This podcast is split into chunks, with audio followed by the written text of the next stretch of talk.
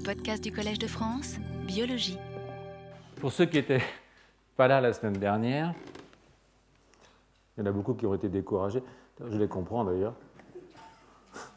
Je vais vous faire un, petit, rappel euh, euh, de ce dont on a parlé.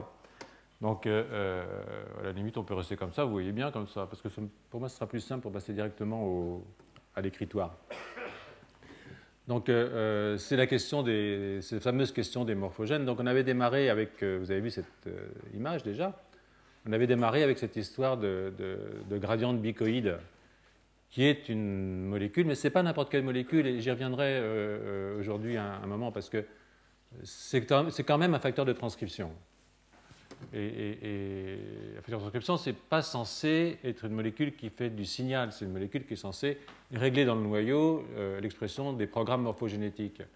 Ce n'est pas censé être une molécule qui elle-même se promène pour dire ben là il faut faire la tête, et là il faut faire le thorax, et là il faut faire la queue. TD, hunchback, euh, euh, etc. TD à l'avant, puisque c'est le gène de la tête. Et, et, ce n'est pas neutre pour moi, et vous allez le comprendre dans le cours aujourd'hui, que je me suis intéressé à un morphogène qui est en même temps un facteur de transcription, puisqu'au fond, c'est le thème de mon laboratoire. Sauf que nous, nous ne travaillons pas sur les mouches, et, en fait, je n'ai jamais vu une mouche de près. Euh, les bicoïdes m'ont particulièrement intéressé à cause de ça. Aussi parce que c'est le premier morphogène qui ait jamais été identifié comme morphogène. C'est-à-dire que quand Nusslein Vollard, euh, euh, en 1988, a dit voilà, bicoïde répond à toutes les qualités d'un morphogène, et après tout, c'est un facteur de transcription, on s'en fiche. Bah, on s'en fiche, mais en même temps, on s'en fiche pas. C'est-à-dire que. Euh, enfin, moi, je m'en fiche pas. Donc, ce facteur de transcription qui diffuse hein, de l'avant à l'arrière, hein, donc vous avez votre, vous mouche, hein, et puis vous avez votre, facteur de transcription qui est, là, qui est synthétisé là, puis va diffuser selon la forme d'un gradient plus ou moins exponentiel, on ne sait pas, on sait puisque je l'ai montré. Et, donc, euh, euh, euh, toujours ce qu'on avait dit, le problème du drapeau français, il y, a, des seuils, des seuils qui font que toutes ces cellules ici, elles vont dire, ben, je vois telle concentration, donc je vais faire une tête, et puis là, je vais faire autre chose, puis là, je vais faire encore autre chose. Donc, il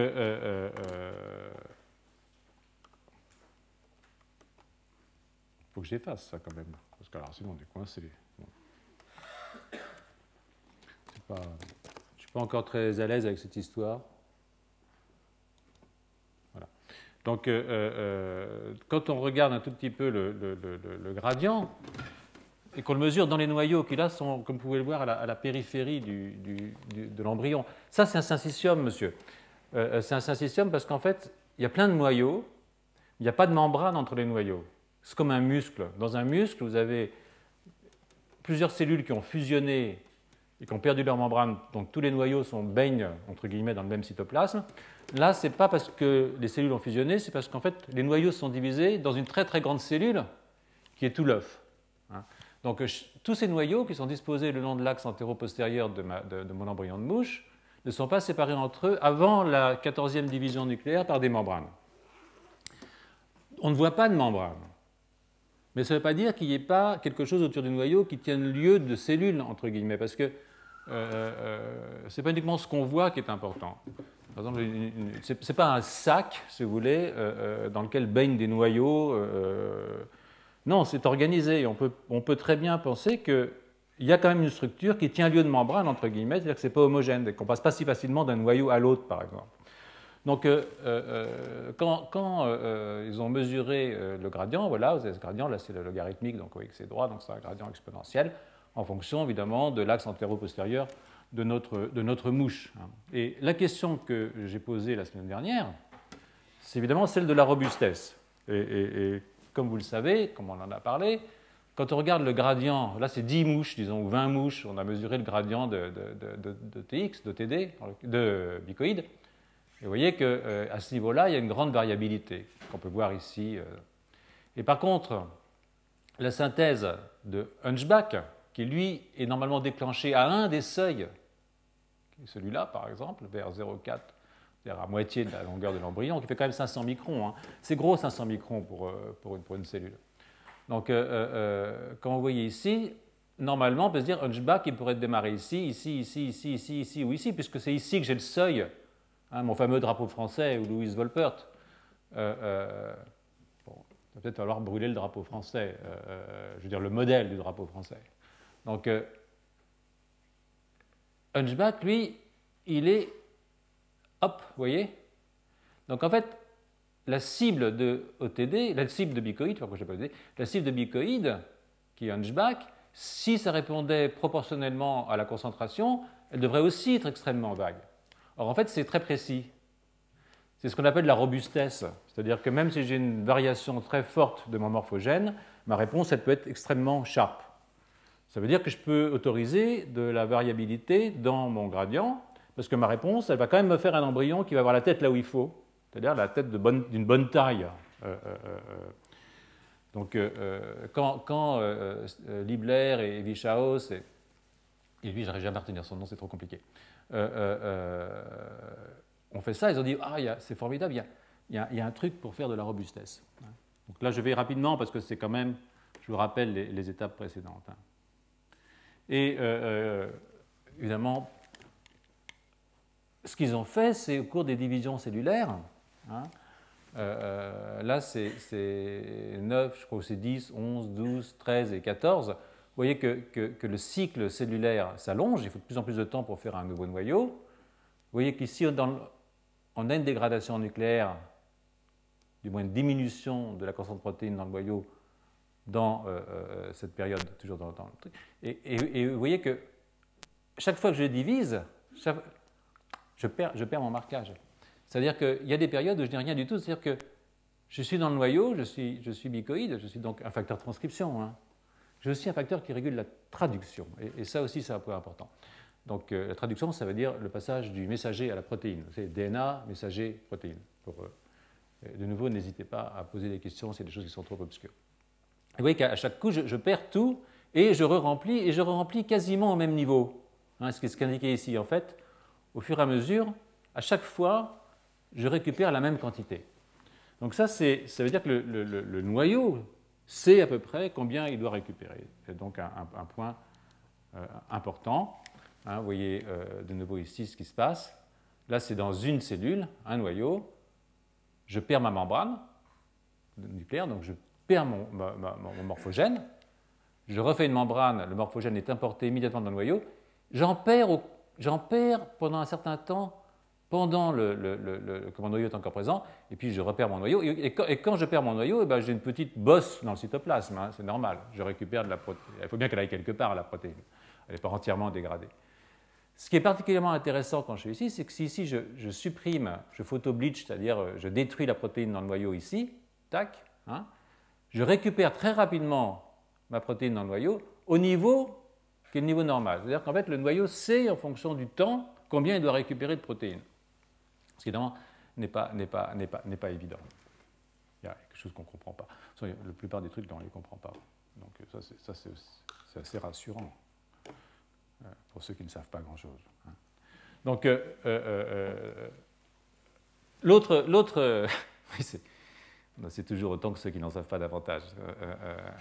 donc, donc là, la question qui a été posée par, les, observateurs, c'est, vous avez vu, il faut que le gradient parte de l'avant et puis qu'il s'établisse très rapidement jusqu'à 500 microns. Donc on pourrait dire, je fais ma protéine, ça doit s'établir, et donc ça me permettrait normalement de calculer, une, diffusion. Et, on peut calculer la diffusion dans une mouche, parce que comme nos protéines sont fluorescentes, parce qu'on les a liées à une protéine fluorescente, donc j'ai bicoïde accroché à une GFP, qui est une protéine fluorescente. Euh, euh, euh, donc si je, bousille ma protéine, parce que je, la casse avec un, rayon laser, je peux voir dans le morceau qui est devenu noir, parce que j'ai perdu ma fluorescence, revenir le vert, vous allez voir tout à l'heure. Donc je peux mesurer ma constante de diffusion. Si j'admets que c'est de la diffusion, hein, pour l'instant on admet que c'est de la diffusion. Euh, moi, je ne crois pas du tout que c'est de la diffusion. c'est là qu'on est arrivé euh, l'autre jour. Je ne pense pas du tout que ce soit de la diffusion. Mais, si vous assimilez ça à une diffusion, vous allez vous rendre compte que votre constante de diffusion, elle est de 0,27 micromètres carrés par seconde. Or, ça, c'est très très bas. Hein. C'est très très bas. C'est quasiment euh, deux ordres de, de, grandeur trop bas pour expliquer la formation d'un gradient morphogénétique dans l'œuf de mouche. On va passer assez rapidement aux choses nouvelles, mais, c'est pas mal de faire un petit rappel parce que, comme je suis sûr que vous n'avez pas travaillé pendant les deux séances, peut-être que je me trompe. Hein, donc, par contre, pourquoi est-ce que ça ne diffuse pas? On va dire, bon, ça diffuse lentement parce que, parce que le milieu est très visqueux. Hein, après tout, pourquoi pas? Euh, Le cytoplasme, c'est à peu près 4 fois la viscosité de l'eau. Hein, donc on peut dire que c'est tellement visqueux que, ma protéine, avec son rayon de stock de je ne sais pas combien, elle ne peut pas euh, diffuser plus vite qu'à 0,3 micromètres carrés euh, par, seconde. Mais, mais ce n'est pas vrai. Si je prends des, molécules de dextrane, qui est un, sucre dont je peux calculer pour chaque molécule le rayon de, stock. Et, donc, euh, et puis j'injecte le dextrane ici, et puis je, je, et je regarde à, quelle vitesse il va aller euh, migrer euh, vers les positions de plus en plus postérieures. Donc ça, c'est, vous voyez, quand j'arrive ici, ça va plus vite, et puis en vert, c'est, bon, plus loin, en jaune, c'est là, en rouge, bon.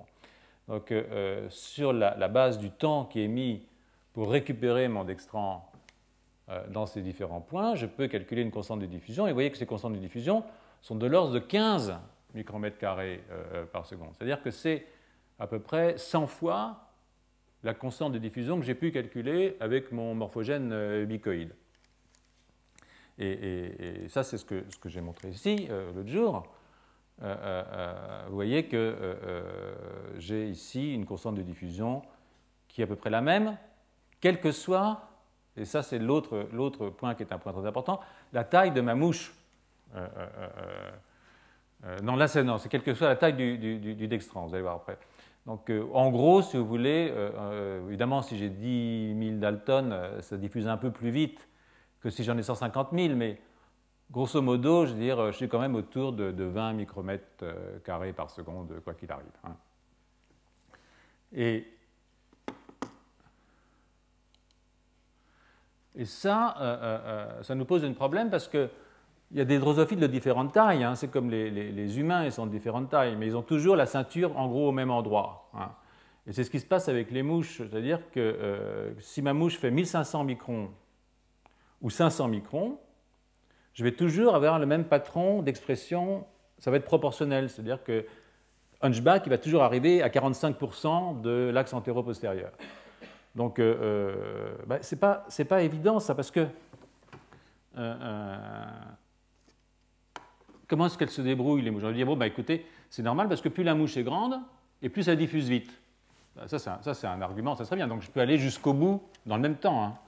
Donc, mais non, ce n'est pas vrai parce que, en fait, si je regarde la diffusion d'un de 40 kg Dalton, entre des mouches qui vont faire de 1400 microns à 300 microns, la, la mélanogaster, elle, est là, hein, celle qu'on utilise tout le temps. Vous voyez qu'en fait, les constantes de diffusion ne sont pas les mêmes. Alors, qu'est-ce qui peut se passer? Ben, Si j'en je, crois, euh, si j'en crois mon, histoire de, vecteur scalaire, hein, c'est très difficile d'utiliser ce truc-là. Hein, sur euh, euh, bon, cette histoire de, racine de d sur k. Donc, d étant la diffusion et K étant la dégradation. L, c'est la longueur de la mouche. Euh, si j'ai un nombre sans dimension qui peut expliquer pourquoi je fais toujours au même niveau, je mets la ceinture toujours là où il faut, si la diffusion ne bouge pas, ça veut dire que la dégradation doit augmenter ou diminuer. C'est-à-dire que plus ma mouche est grande, et moins je dégrade. Comme ça, je peux aller plus loin. C'est-à-dire qu'il y, a un facteur de dégradation. Donc vous ne serez pas étonné quand vous allez lire les articles des gens qui pensent au modèle de diffusion, qui vont vous expliquer que c'est la dégradation qui varie. Il y a une autre possibilité, c'est qu'en fait, euh, euh, euh, ce n'est pas la diffusion, qu'il n'y a pas de diffusion, qu'il y a un transport facilité. Donc en fait, que quand ma mouche augmente, eh ben, je vais de plus en plus vite parce qu'en fait, j'ai un, un, moteur, par exemple, qui me permettrait d'aller plus rapidement vers la queue de la mouche. donc cette question, non seulement on a un problème avec le drapeau français, vous comprenez bien, parce que le drapeau français, le modèle de Volpert, il fonctionne essentiellement sur un mécanisme fondé sur la diffusion, comme si euh, euh, l'organisme était un billard, et je mets une boule hein, et ça roule vers le bas. Hein. Ou plutôt, ce n'est pas un billard, c'est de l'agitation thermique, c'est de la marche au hasard, c'est-à-dire que c'est un système dans lequel j'ai une grande concentration et j'ai une diffusion d'ordre thermique, en fait. et puis, l'autre idée, c'est que en fait, j'ai une longueur scalaire qui est invariante, hein, et que si j'augmente la taille de mes organismes, alors il faut que j'augmente soit la diffusion que je diminue la dégradation. Donc, j'ai en fond trois, trois, variables, hein, la longueur, la diffusion, la dégradation, et c'est comme ça que je peux faire, au fond, pratiquement tous mes organismes. Euh, euh, oui. Moi, je, vous allez voir pourquoi je. c'est peut-être vrai, hein. C'est peut-être vrai. Ça, me paraît euh, peu probable, pour des, raisons que je viens de vous dire. Là, vous voyez, cet exemple hein, que je vous ai montré encore l'autre jour, où voilà une drosophile hein, de 500 microns, voilà une autre drosophile de 1500 microns. Il y a énormément de variations entre, entre les espèces. Mais vous voyez que si vous regardez euh, les bandes, hein, ce que j'ai appelé les ceintures, les drosophiles ont plusieurs ceintures. Donc, euh, euh, le long de l'avant-arrière, l'expression d'un gène qui dépend de l'expression d'un morphogène, vous allez voir que c'est tout à fait proportionnel. Donc, c'est bien, bien, bien, bien fait. Quoi. Ma mère me fit petit pour me faire avec soin. Donc, voilà. Et, ça, c'est lié essentiellement à cette idée que, euh, fondamentalement, c'est un nombre sans dimension, et donc la dimension euh, euh, ne compte pas.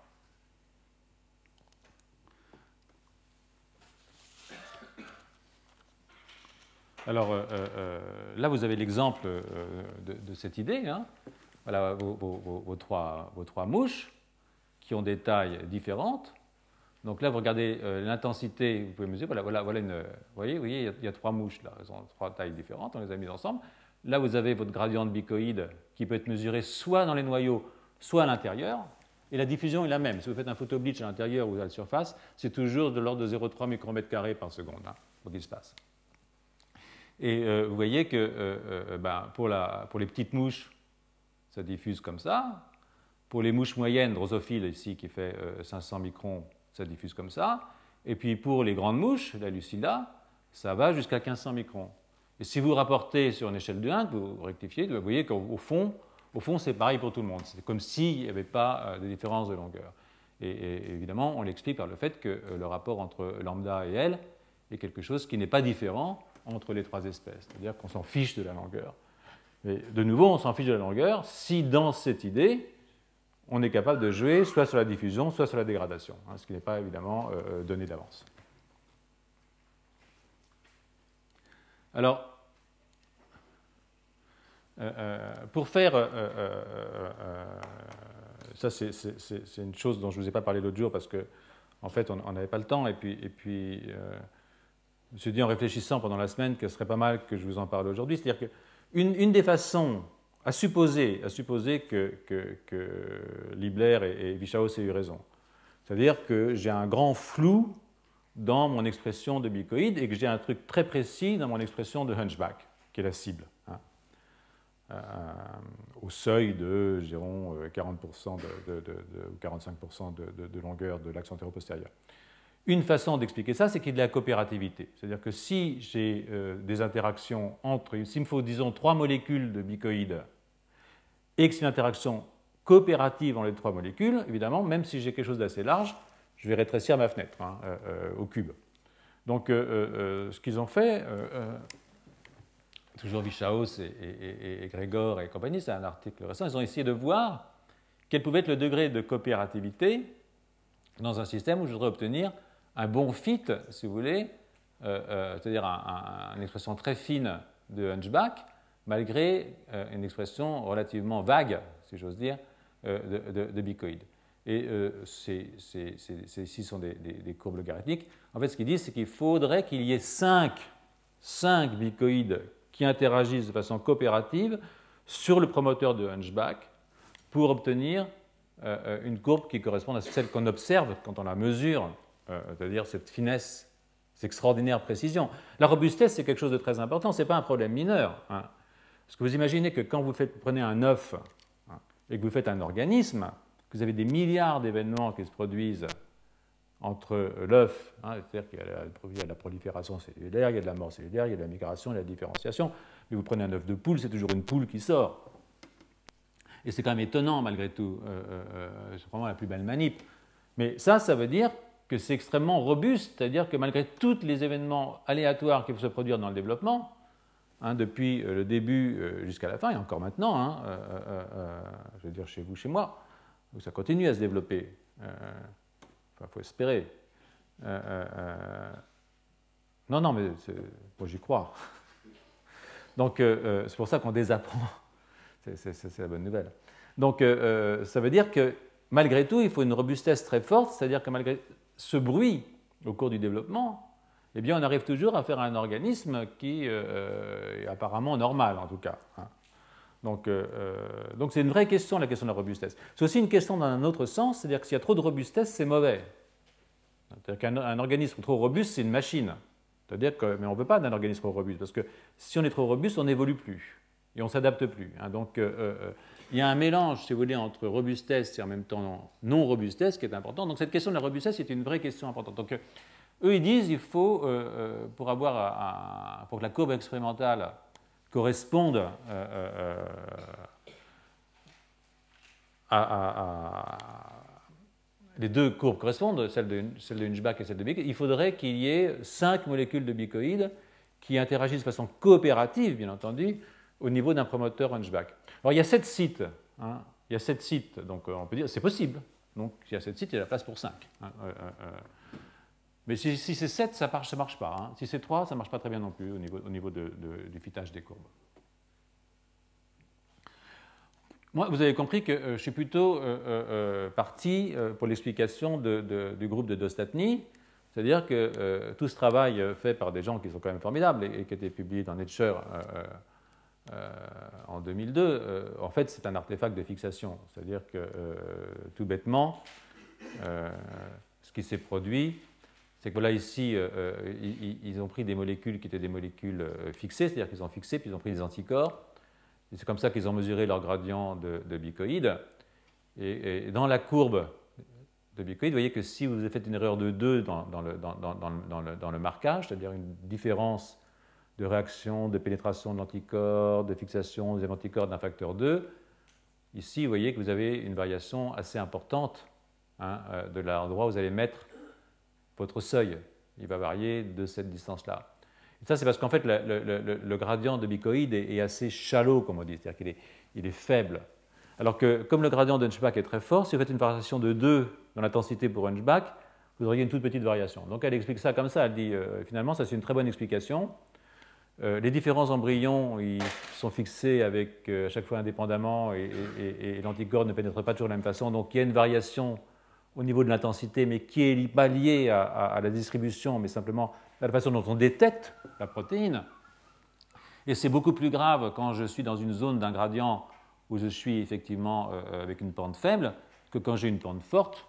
Et, ça, ça correspondrait, si vous voulez, à, la grande variabilité de mes, courbes euh, bicoïdes, et ça à la petite variabilité de mes courbes d'Hunchback. Donc, euh, euh, non, c'est drastique comme explication. c'est violent d'une certaine façon, surtout quand même quand on s'adresse à un prix Nobel. Donc, c'est pas rien. Donc, je vais vous montrer maintenant pourquoi, pourquoi on s'est intéressé à ça dans mon laboratoire. Donc, je vais faire une petite, petite coupure montrer quelques expériences qui ont été faites dans le laboratoire, en particulier par, Brigitte Le Saffre, pour expliquer pourquoi ça nous intéresse qu'un facteur de transcription puisse être un morphogène. Hein. Vous savez qu'elle venait aujourd'hui, donc euh, bon, sinon je n'aurais jamais mis ces diapositives, mais bon, puisqu'elle est là, euh, euh, voilà. Donc, pourquoi? Parce que normalement, un facteur de transcription, c'est un truc, c'est dans le noyau, ça reste dans le noyau et ça exécute les informations qui viennent de l'extérieur. C'est-à-dire que si je suis un morphogène euh, euh, de bonne famille, euh, je me fixe sur un récepteur. Vous allez voir tout à l'heure, on va revenir à la mouche, hein, parce que vous n'avez pas un kit comme ça. on va avoir des mouches jusqu'à la fin de la journée. Je pense que la semaine prochaine, pendant 15 jours, je ne sais pas encore, mais il y aura peut-être encore un peu de mouches. Donc, normalement, je suis un morphogène, je me fixe sur un récepteur de morphogène. Disons qu'ici, je suis des PP, hein, euh, des cas pataplégiques, vous allez voir pourquoi tout à l'heure. Je me fixe sur un récepteur qui s'appelle FIXZANE, hein, et puis via la phosphorylation d'une molécule qui s'appelle Mother Against DPP, MAD, qui va se lier à COMAD, je vais aller dans le noyau et engager un programme de différenciation en fonction de la concentration de ligands. Donc ça, c'est comme ça qu'on pense que fonctionne normalement un morphogène, à travers un système de récepteurs, de second messager, c'est une phosphorylation de MAD, et puis euh, évidemment, il se passe toujours quelque chose au noyau. Dans le cas de bicoïde, qui n'est pas, qui est un facteur de transcription chez la mouche, qu'est-ce qui se passe bicoïde? Il n'y a pas de membrane, donc il s'en fiche. on pense qu'il n'y a pas de membrane, mais non, il n'y a pas de membrane dans la mouche. Il y en a quand même, à la 14e division cellulaire, il commence à y avoir des membranes. Hein. Donc, euh, euh, excusez-moi, la 14e division nucléaire. Hein, il commence à avoir des membranes. Donc, il n'y a pas de membrane. Donc là, mon, morphogène, c'est bicoïde, qui est un facteur de transcription, qui est une protéine un domaine, une homéoprotéine. Il n'y a pas de membrane, donc il s'en fiche, il n'y a pas besoin de ça, il n'y a pas de membrane, il va directement dans le noyau, d'à côté, comme vous avez vu, et puis il va transcrire ici au TD, dans les régions les plus antérieures, parce que TD est très sensible, donc est moins sensible qu'un que donc très, très tôt. Et puis euh, euh, ensuite, quand on va aller vers le postérieur, il va traduire Hunchback, comme je vous l'ai montré la semaine dernière et comme je viens de vous le rappeler aujourd'hui pour ceux qui n'avaient pas euh, suivi ou qui n'étaient pas là la semaine dernière. Donc ce que nous, nous pensons, c'est que ce n'est pas uniquement vrai quand il n'y a pas de membrane, mais c'est aussi vrai quand il y a des membranes. On dirait que ce n'est pas possible. mais si, c'est possible. C'est possible à condition que la protéine soit capable de traverser des membranes. Donc, s'il y a une chose qu'on a essayé de démontrer depuis 20 ans euh, euh, dans mon labo, c'est que les homoprotéines peuvent traverser des membranes et aller euh, modifier la transcription, mais aussi la traduction, c'est-à-dire le passage messager en protéine dans une autre cellule. Hein. Et c'est là aussi que j'attire votre attention sur le fait que bicoïde, ce n'est pas uniquement un facteur de transcription, c'est aussi un facteur qui est capable de réguler la traduction. Et c'est une chose qui n'intervient jamais, jamais dans aucun des modèles de fabrication du patron par le morphogène bicoïde. Et, ça, ça m'étonne parce qu'on ne peut pas oublier que bicoïde, par exemple, régule la traduction de caudale, euh, euh, euh, comme ceux qui sont ici, chez vous, qui sont des drosophilistes, le, savent forcément. Donc, c'est parce que dans le laboratoire, on s'est rendu compte que ces protéines pouvaient traverser les membranes qu'on s'est dit finalement, le système nerveux est un syncytium pour les homéoprotéines. C'est pour toi. Hein. Ça veut dire, il y a des membranes, mais c'est comme s'il n'y en avait pas. Donc, euh, euh, puisque si la protéine peut traverser, sortir et rentrer, par des mécanismes sur lesquels je ne vais pas vous embêter parce que ce n'est pas le lieu, pas le, thème du cours cette année, mais ça veut dire que c'est comme s'il n'y avait pas de membrane. Vous direz oui, mais, il y a des régulations pour sortir, puis il y en a pour rentrer. Et qu'est-ce qui vous dit que euh, chez Bicoïde, pour passer d'un noyau à l'autre, il n'y a pas aussi des régulations? Quand je dis on ne voit pas de membrane, mais ça ne veut pas dire qu'il n'y ait pas une structure du cytoplasme dans, le syncytium de la mouche. Donc, euh, notre idée a, on s'est dit, bon, ben, ça, c'est peut-être peut finalement la même chose que chez Bicoïde. C'est pour ça que je me suis intéressé aux mouches, ce n'est pas uniquement pour ma culture générale. Euh, euh culture générale, ce n'est pas très, très intéressant, finalement. Donc, donc voilà l'idée, si vous voulez. Hein. Maintenant, ici, j'ai un cerveau, un très, très jeune cerveau. Hein. C'est un cerveau au moment où il n'y a qu'une seule couche de cellules, ce qu'on appelle un épithélium. Hein. c'est exactement comme chez la drosophile. Donc euh, euh, j'ai un cerveau, et puis au, début, j'ai l'expression d'une protéine à un domaine, en l'occurrence, euh, ça n'a pas l'importance laquelle. Hein. Et elle est exprimée dans un tout petit domaine, pourquoi? Parce que son expression n'est pas dépendante d'elle-même. C'est-à-dire que j'ai un facteur qui arrive, par exemple un facteur X, Hein, qui va activer localement l'expression d'une protéine homodomaine. Ce n'est pas bicoïde, c'en est une autre. Non, ce n'est pas bicoïde parce que ça, ce n'est pas une mouche, mais ça pourrait. imaginez que c'est une mouche. Hein. Et l'idée euh, que l'on s'en fait, nous, c'est qu'ensuite, et ensuite ce qu'on sait, c'est qu'il y a une activation, qu'on appelle homéogénétique, c'est-à-dire que ce premier domaine va s'étendre, mais ne va pas s'étendre à cause du premier facteur, X. Il va s'étendre parce que, c'est un modèle, hein, parce que la protéine va passer d'une cellule à l'autre et activer sa propre transcription. C'est-à-dire qu'elle va, elle va être infectieuse. Hein, c'est comme une prion, en gros. C'est-à-dire que la protéine est infectieuse. Quand elle passe dans la cellule d'à côté, elle active sa propre synthèse et jusqu'au moment où ça s'arrête. Hein, et ça s'arrête, et, l'année prochaine, je vous dirai pourquoi ça s'arrête, si je le sais. Donc, euh, euh, euh, parce qu'on va continuer à travailler un petit peu dans le laboratoire. Donc, mais ça, c'est clair que si maintenant j'inactive mon gène, je vais juste avoir la première zone d'expression du locus, que je peux voir avec un, gène rapporteur que j'ai mis dans le locus, mais je n'aurai jamais l'extension. Donc l'extension, elle dépend de la présence de la protéine. Donc le modèle qu'on se tient, finalement, c'est comme chez la mouche peut-être. Vous voyez où je veux en venir? Au fond, ça m'arrangerait vraiment que bicoïde active la transcription de bicoïde de noyau en noyau. Hein, ça, c'est ça qui m'arrangerait. Ce n'est pas le cas. Euh, euh, je vais revenir, ce n'est pas le cas. Mais ce serait l'idéal, c'est-à-dire que bicoïde va dans le premier noyau, il passe dans le deuxième, il active sa propre production, c'est-à-dire qu'à chaque fois, il y a un système d'amplification. Et c'est une façon d'aller très vite vers la, queue. Hein. c'est-à-dire que, mais ce n'est plus, un phénomène de diffusion. Hein. c'est un phénomène d'amplification successive de, de, moi-même. Je me réplique. C'est probablement pas le cas. Encore que j'ai demandé à, un drosophiliste, il m'a dit depuis la chute du mur de Berlin, on ne peut plus euh, douter de rien. Donc, euh, euh, je vais revenir sur cette question de bicoïd. Je vais juste vous expliquer un tout petit peu pourquoi je m'intéresse, et en même temps, ça peut vous donner des idées sur. Alors, avec Brigitte, on s'est dit on va, prendre le territoire œil. Pourquoi le territoire œil? Parce que, d'abord, parce qu'on travaille sur l'œil, c'est une bonne raison. mais l'autre, c'est que, il y a une chose que je déteste, c'est le concept de gène maître. Vous savez, on dit toujours qu'il y a des réseaux génétiques et puis il y a un gène qui est maître. Donc ça veut dire que c'est lui qui va décider. Ça n'existe pas, les gènes maîtres. Que, euh, euh, la génétique, c'est toujours une centaine de gènes qui fonctionnent ensemble.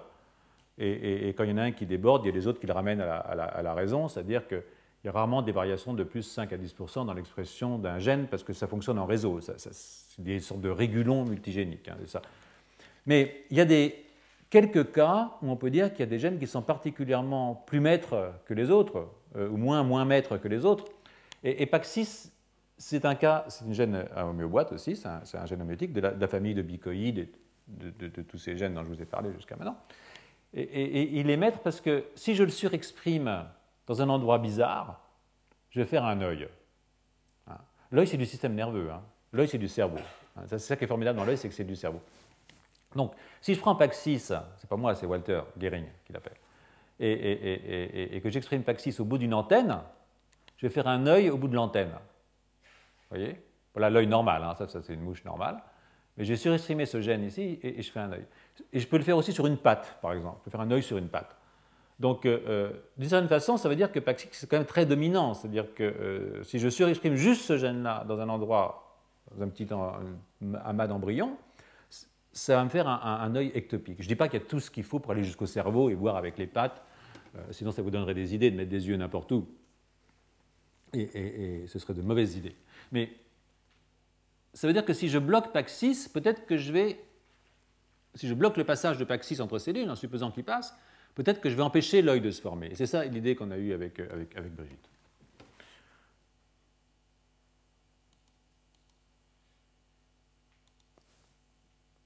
lui, il veut pas. C'est pas grave, hein, on s'en fiche.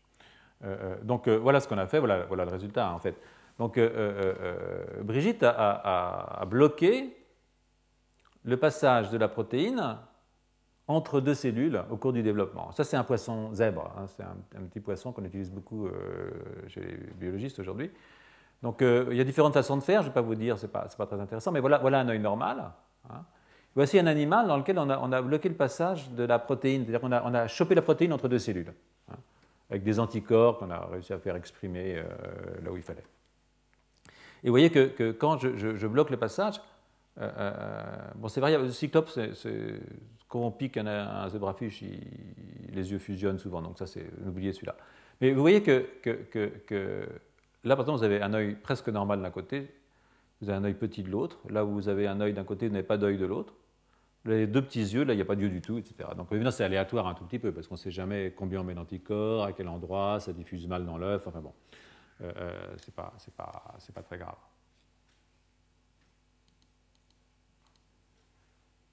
Hein.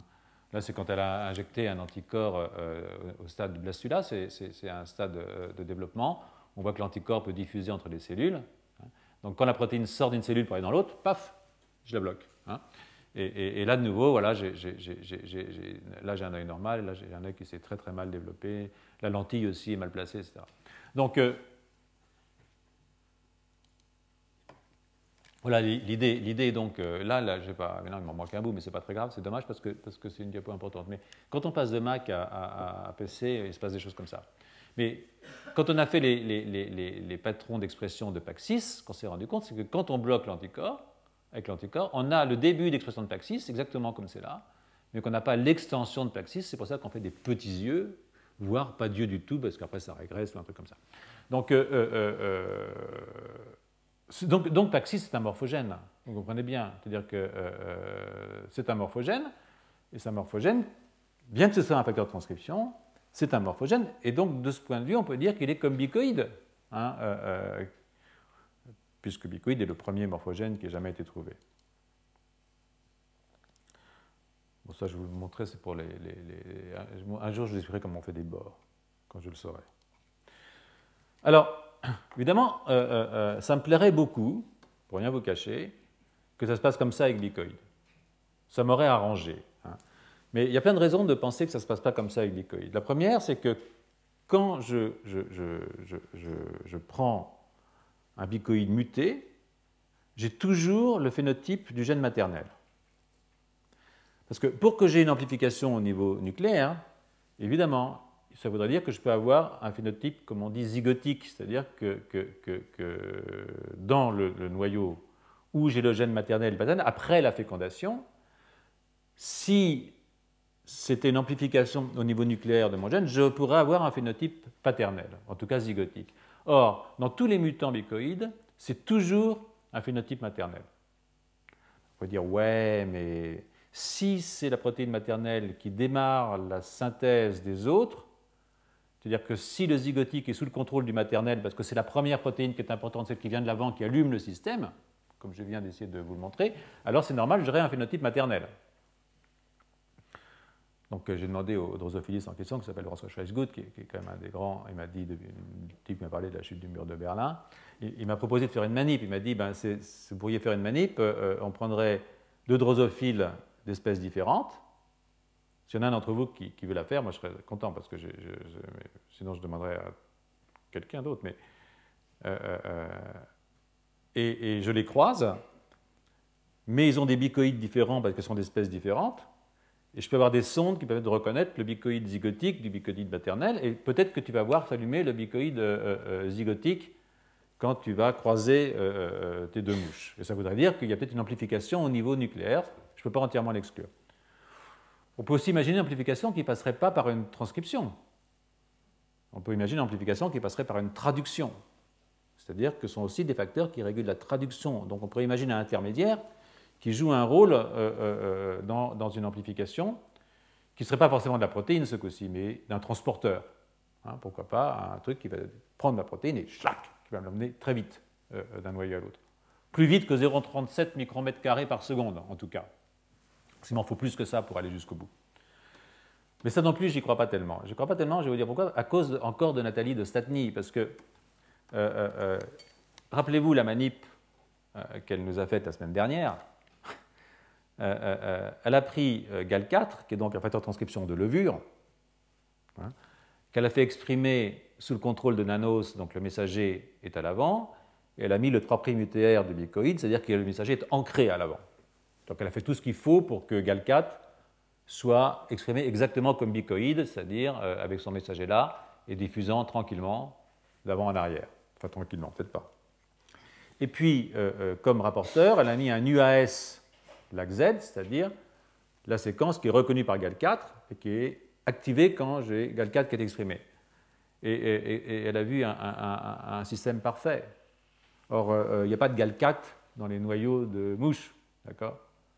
Donc, euh, le fait que ça, ça permette de faire des bords parfaits dans un système totalement artificiel, hein, ça suggère quand même fortement que ce n'est pas la solution. Même si ça m'aurait fait, pour rien vous cacher, extrêmement plaisir. Euh, euh, donc, bon, on va quand même peut-être essayer de convaincre un drosophiliste de faire la manie, parce que ce n'est pas parce que ça marche comme ça avec GAL4 que ça réfute entièrement l'idée que ça peut marcher autrement. Enfin, du moment où on a eu l'idée, il faut peut-être essayer quand même. Mais euh, je ne suis pas très optimiste. Alors, il y a une autre solution, il y a une autre solution qui a été proposée sur le plan théorique, mais pas uniquement théorique, et qui est assez intéressant, qui a été démontrée par, proposée par le groupe de, de, de Barcaille au Weissmann. Hein. Et ça, ça me demande de, quand même de vous expliquer. Euh, euh, euh, chaque fois, c'est compliqué cette histoire. Donc, puis si je perds le stylo, c'est encore pire. tout ce qui a été fait jusqu'à maintenant, hein, c'était de dire on laisse le gradient s'établir, hein, et puis ensuite on regarde. Mais ce n'est pas si simple que ça. C'est dynamique l'établissement d'un gradient. C'est-à-dire que, au fond, la réponse à la protéine, elle se fait avant que le gradient ne soit établi. C'est-à-dire que c'est un système dynamique. Il n'y a pas de raison qu'au moment où je suis là, hein, où je n'ai pas encore diffusé, hein, je n'ai pas déjà, dans cette région-là, des gènes qui ont commencé à fonctionner, à répondre à, mon gradient. Donc, euh, euh, euh, je ne suis pas à l'équilibre tout de suite. D'autant plus qu'il faut quand même 90 minutes pour aller de l'avant à l'arrière quand je m'appelle bicoïde. Je crois que c'est 90 minutes, je ne suis pas sûr, mais je crois. Hein. Donc, ce qu'a fait le groupe de, de, Barcaille, c'est d'essayer de, de voir qu'est-ce qui se passe si au lieu d'attendre que mon gradient soit formé pour commencer à imaginer ce qui va se passer dans mes noyaux, si je fais des simulations euh, avant. Alors voilà, ici, vous avez, vous avez, vous avez Bicoïd qui est là, et Bicoïd qui active euh, la transcription de, Giant, Hunchback, euh, euh et je ne sais plus comment il s'appelle celui-là, c'est pas très important. Parce qu'en fait, en fait, il n'y en a pas qu'un. Il n'y a, pas que OTD et, et, Hunchback, il y a plein de gènes dont l'activité est démarrée par Bicoïd. Il y a aussi une autre chose à laquelle il faut réfléchir, c'est que tous ces gènes tous ces produits, ils interagissent entre eux. Hein. Et c'est une chose qu'on ne voit jamais dans les modèles, bien entendu. Euh, euh, mais moi, c'est un truc qui m'intéresse beaucoup pour d'autres raisons, vous allez voir, c'est que je pense que si on veut faire des bords, il faut que les protéines de chaque côté des bords, elles s'entre-inhibent dans leur activité transcriptionnelle. C'est ce qui se passe là. Vous voyez que, si vous regardez, tous, ces, tous ces gènes qui sont exprimés le long de l'axe antéro-postérieur, qui sont activés par bicoïdes, en fait, ils s'inhibent les uns les autres. Et ça, ça, évidemment, ça peut avoir un rôle très important dans le sharpening du, bord. Hein, parce que si je dépasse, et puis d'un coup j'ai un autre qui arrive en face et qui me dit hop, je t'inhibe. Euh, euh, rappelez-vous, Turing, hein, euh, c'est vraiment. Évidemment, ça, peut m'amener à faire un bord sharp, parce que j'ai un zozo qui est de l'autre côté, qui m'empêche de m'exprimer, hein, parce qu'il vient inhiber directement sur mon promoteur.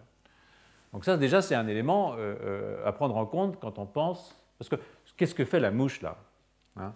Elle fait des bords. Elle fait des bords. Dans le système nerveux aussi, on fait des bords. Fait des bords entre les différentes euh, euh, modalités sensorielles. Et, évidemment, euh, si vous voulez construire un bon cerveau avec le système visuel où il faut, le système auditif où il faut, le système somatosensoriel où il faut, il faut faire des bords dans votre neuroépithélium. Quand, et puis il faut être capable de changer les bords au cours de l'évolution Hein, parce, que, parce qu'évidemment, les singes et nous, on ne met pas les bords au même endroit. Hein. On a plus de cortex cognitif et moins de cortex olfactif, par exemple.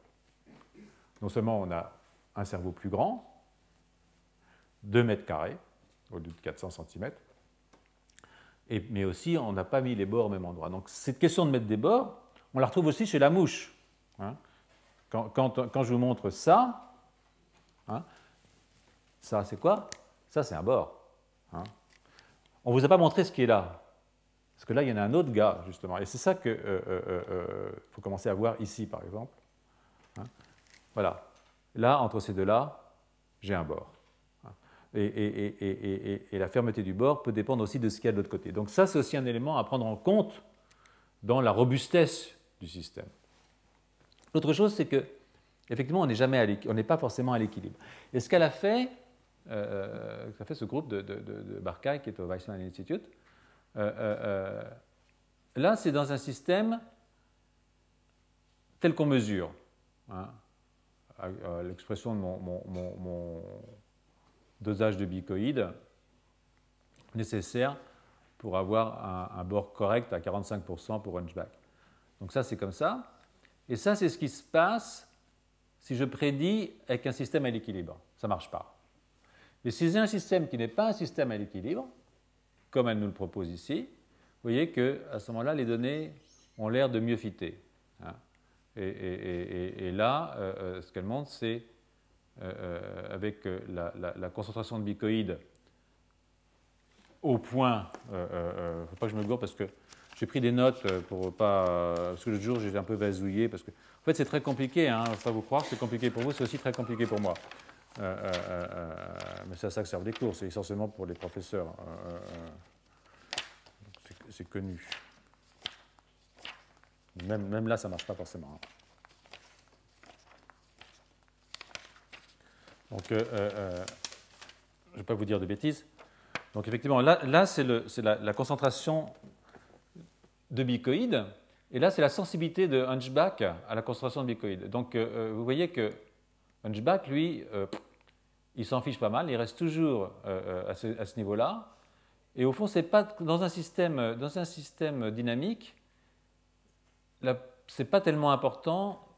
Quelle est la, concentration de, de, bicoïdes n'est pas, tellement importante. Euh, euh, la diffusion ici, euh, c'est l'erreur qui est liée en fonction de la diffusion. Et vous voyez que plus on a une diffusion faible, et moins on a d'erreurs dans la façon dont on place Hunchback, dans le modèle qu'elle a, développé.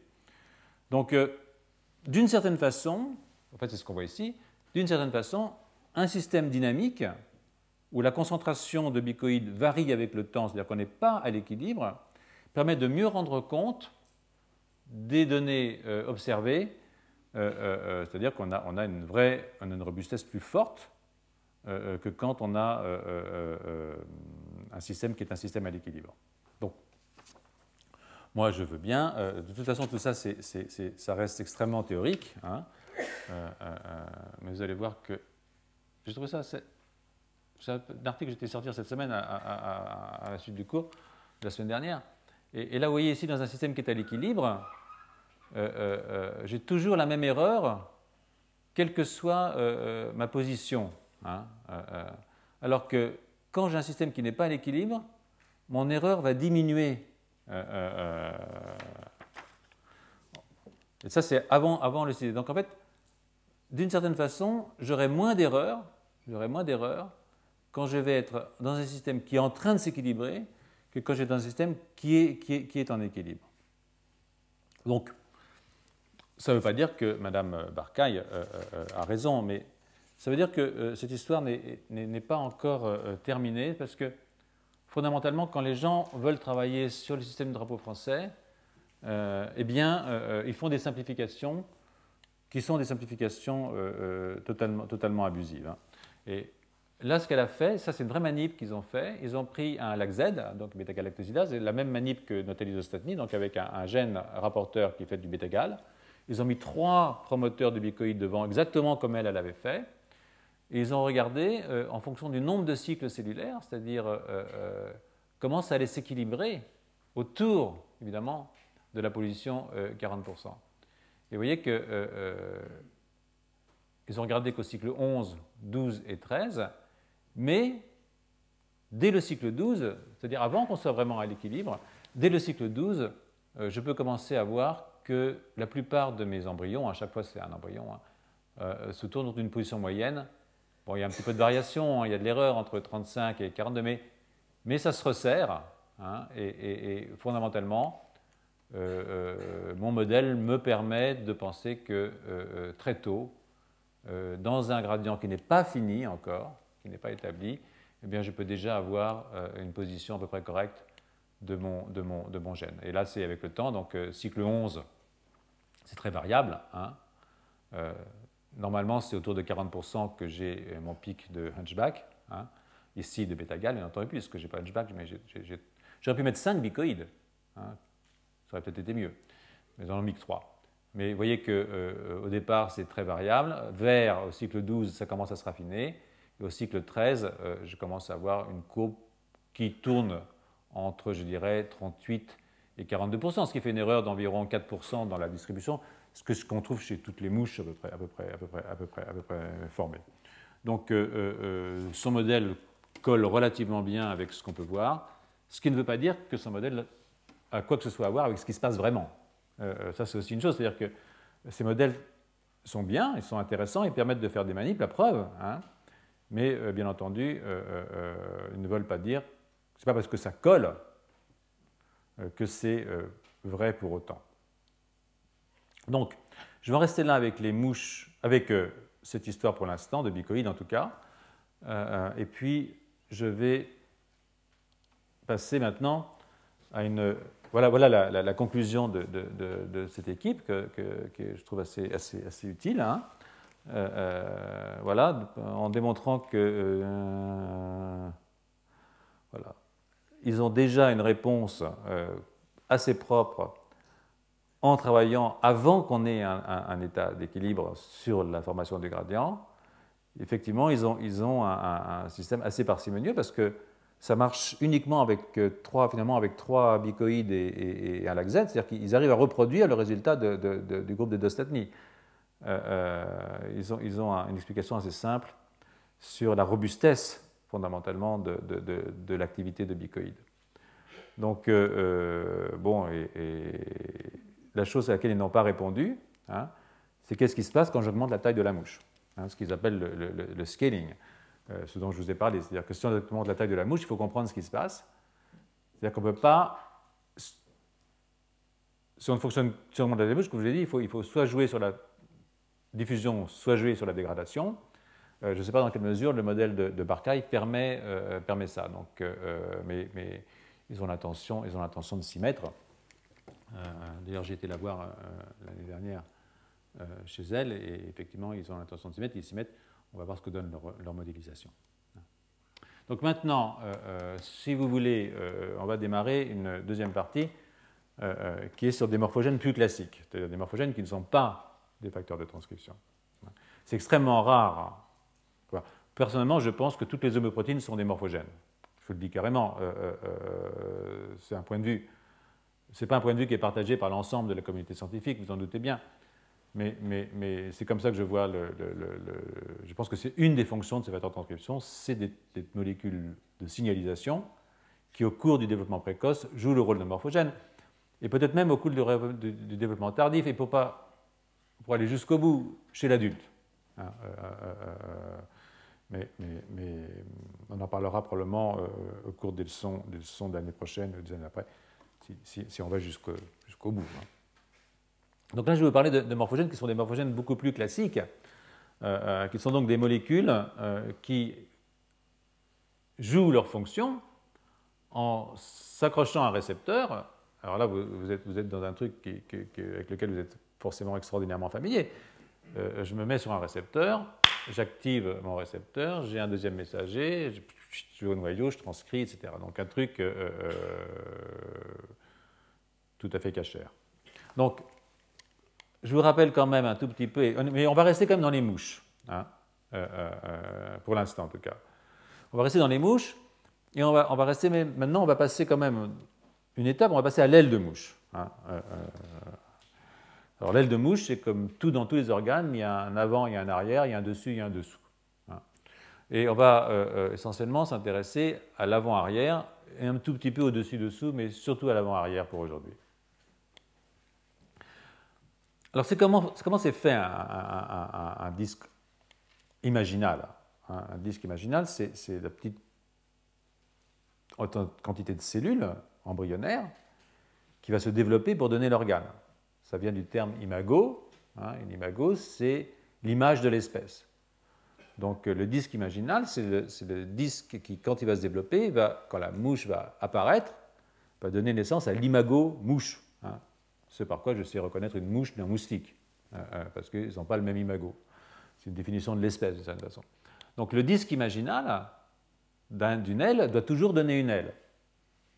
il arrive que le disque imaginal d'une aile donne autre chose. C'est quand le disque imaginal de l'aile s'imagine qu'il est ailleurs ou celui de la patte s'imagine qu'il est ailleurs. C'est comme ça qu'on fait des mutants chez la mouche, euh, dit antennapédia, où vous avez une, une, patte à la place des antennes, parce que le disque imaginal qui normalement doit donner l'antenne va donner une patte, ou qui doit donner un œil va donner une aile. On appelle ça ophtalmoptera. Mais c'est simplement parce qu'ils lisent mal leur information de position, et donc euh, ils se développent des programmes qui ne correspondent pas à la position à laquelle ils sont réellement. Ils ont une fantaisie, une fantaisie de position. Donc euh, euh, là, euh, voilà donc un disque imaginal. Et c'est important de comprendre comment c'est foutu. parce que voilà, voilà comment c'est fait. Donc vous avez ici vos cellules.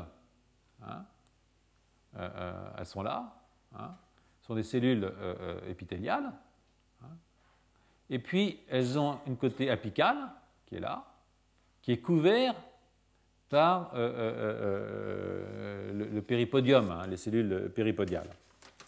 Donc ça, si je vous le dis, parce que ça veut dire une chose qui n'est pas forcément euh, euh, évidente, c'est que si je ne fixe pas mon tissu, je rajoute des anticorps là-dessus pour voir où sont mes molécules, où sont mes morphogènes par exemple, je n'aurai jamais accès à cet endroit-là parce que c'est entièrement fermé.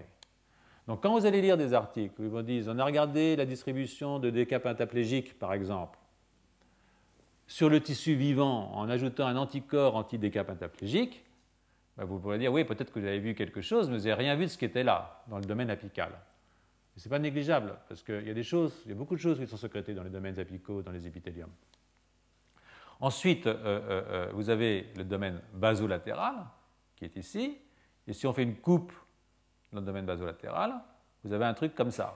Hein. Là, c'est une coupe, maintenant je mets à plat, voilà mes cellules. Hein. Et, là, comme je vous l'ai dit la semaine dernière, c'est bourré de trucs.